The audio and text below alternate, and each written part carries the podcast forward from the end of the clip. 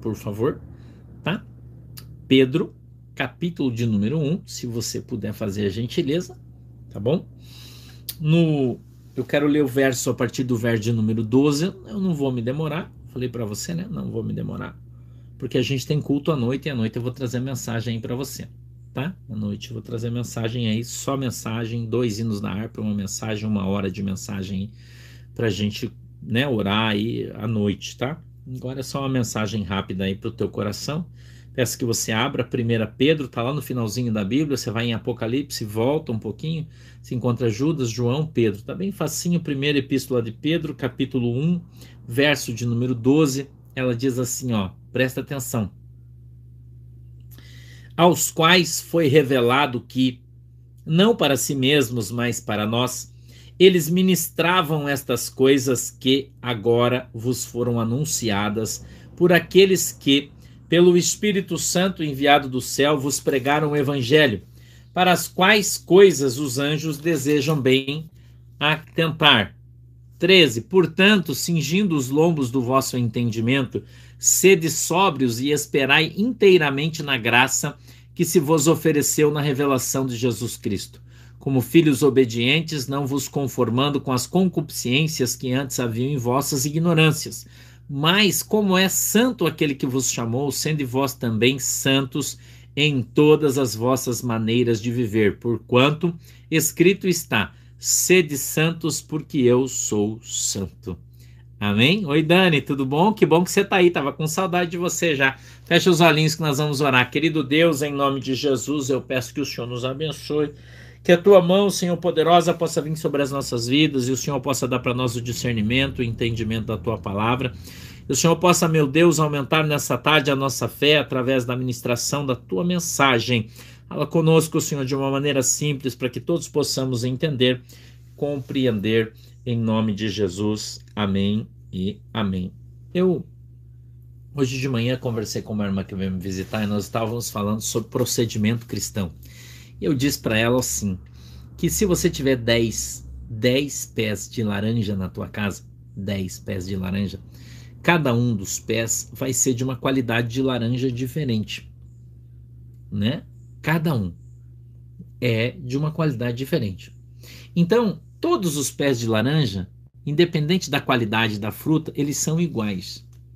A laranja Bahia, a laranja pera, a laranja lima, a todas elas são exatamente iguais e você não consegue distinguir uma da outra pelo pé. Se você for comprar uma muda de laranja e tiver umas mudas misturadas, você vai comprar enganado e você vai plantar uma laranja lima quando você queria uma pera. Porque o pé é igual. E não tem como você saber. Então, a única maneira que tem de você distinguir exatamente que tipo de laranja aquele pé dá é quando ele der a fruta. E você então a descascando, comendo essa fruta, vai saber que fruta é pelo seu gosto, pelo seu sabor, pela sua cor, pelo seu aspecto. Então Jesus, dentro da sua infinita sabedoria, nos deixou um conselho e ele disse: Não se conhece o pé senão pela sua fruta.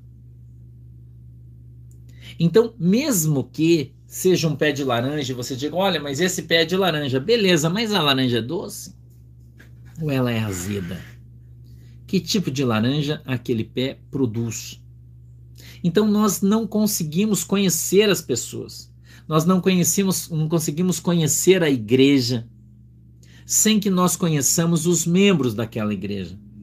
Quando você conhece o um membro daquela igreja, a pessoa que vive naquela doutrina que lhe é ensinada e pregada, então você vai saber se ela é boa ou se ela é ruim. Porque a laranja, todas são iguais. Não é? Você pega ela quando você vai na feira, tem uma pilha de laranja aqui, uma pilha ali, uma pilha lá, e tem uma plaquinha. Não tem uma plaquinha? Laranja lima, laranja pera, laranja isso, laranja aquilo. Porque elas são tudo igual. Então veja que mesmo o fruto pode ser igual.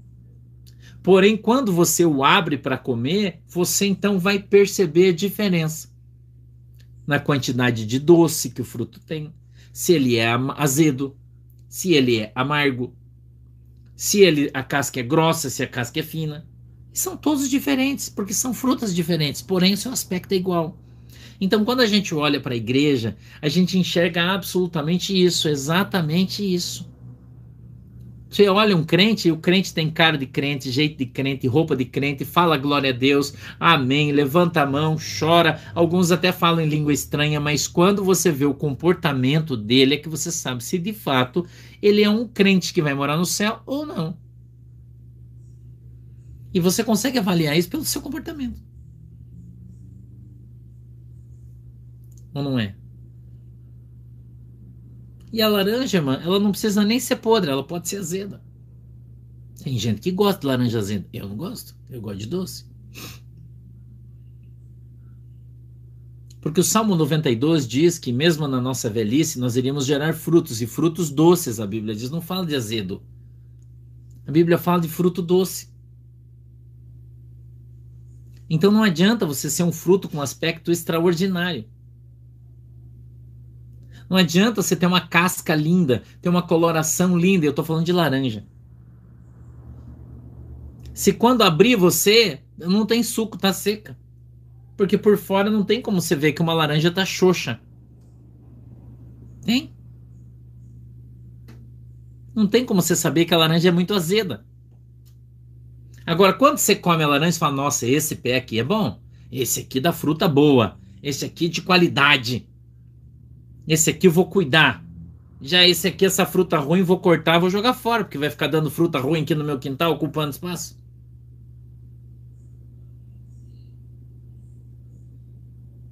Então não adianta você produzir fruto se o teu fruto não é bom.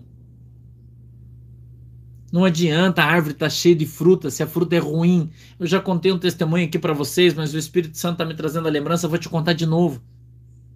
Certa vez eu fui numa cidade da Lapa, é bem longe, ela dá uns 180 quilômetros aqui de Guaratuba. Fui fazer um culto fúnebre lá de uma pessoa que morreu, não era da minha igreja, mas era uma pessoa querida, a sua família pediram para mim e eu fui até lá fazer um culto fúnebre dessa pessoa que havia falecido. A gente chegou lá perto do meio-dia, o enterro ia ser só às quatro da tarde, eu acho. E a gente, eu fui com um obreiro, um presbítero da minha igreja, fomos nós dois. E a gente então passeando pela rua, na Lapa, saímos e a gente foi achar um lugar para almoçar. Tinha um pé de caqui. Você conhece caqui? Um caqui grandão assim, ó, bonito. Bonitão assim, um enorme de um caqui. Chama-se caqui fuiu.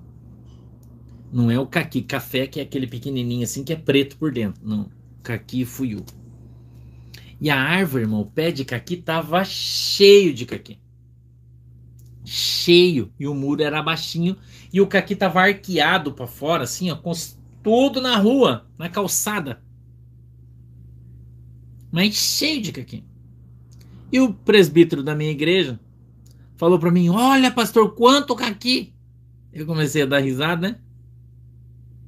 Eu comecei a dar risada. E vou, você tá rindo? Aí eu aproveitei ensinei essa lição para ele. Eu falei: Você não acha que esse caqui deve ser ruim? Ele disse: Mas é grande, é bonito, tá bem, bem madurinho. Olha, tá todo maduro, deve estar tá uma delícia. Eu falei: Por que, que ninguém come? Por que, que ninguém come? Por que, que ele tá cheio? Aí a gente foi do lado do pé do caqui e eu disse para ele: olha aqui, vê se tem algum caqui desse que está comido pelo passarinho.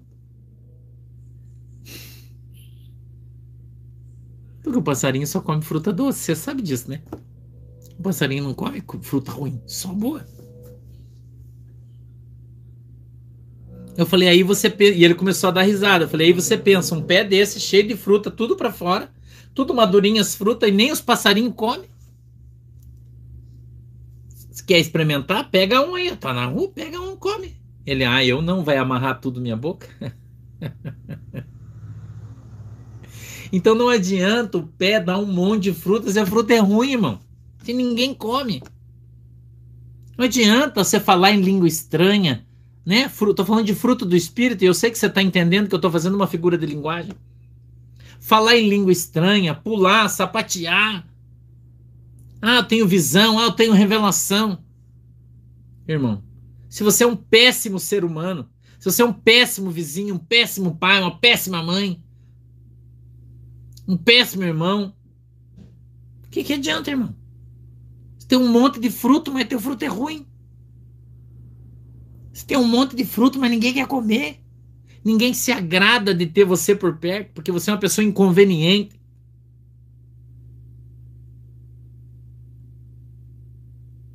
Lembre-se disso. Pense nisso. Reflita. Não adianta ser uma árvore cheia de fruta se a fruta que você produz é ruim e ninguém quer comer. Não adianta, irmão. Não adianta. O fruto tem que ser doce, tem que ser agradável, tem que ter um bom cheiro, um bom gosto. Ele tem que ser doce. Se não, irmão,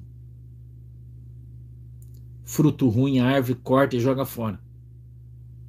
Não basta produzir frutos, ele tem que ser bom. Deixa eu orar por você. Querido Deus, em nome de Jesus, abençoa o meu povo e a minha igreja na autoridade e no poder do teu santo nome. Eu peço que o Senhor abençoe a água que os irmãos têm colocado diante do Senhor, para que quando eles beberem ou utilizarem, sejam alcançados pela sua fé na autoridade e no poder do nome de Jesus. Abençoa, Senhor, todo o teu povo, em nome de Jesus. Amém. À noite, às 20 horas, a gente está aqui de novo, beleza? Beijo no teu coração, Deus te abençoe.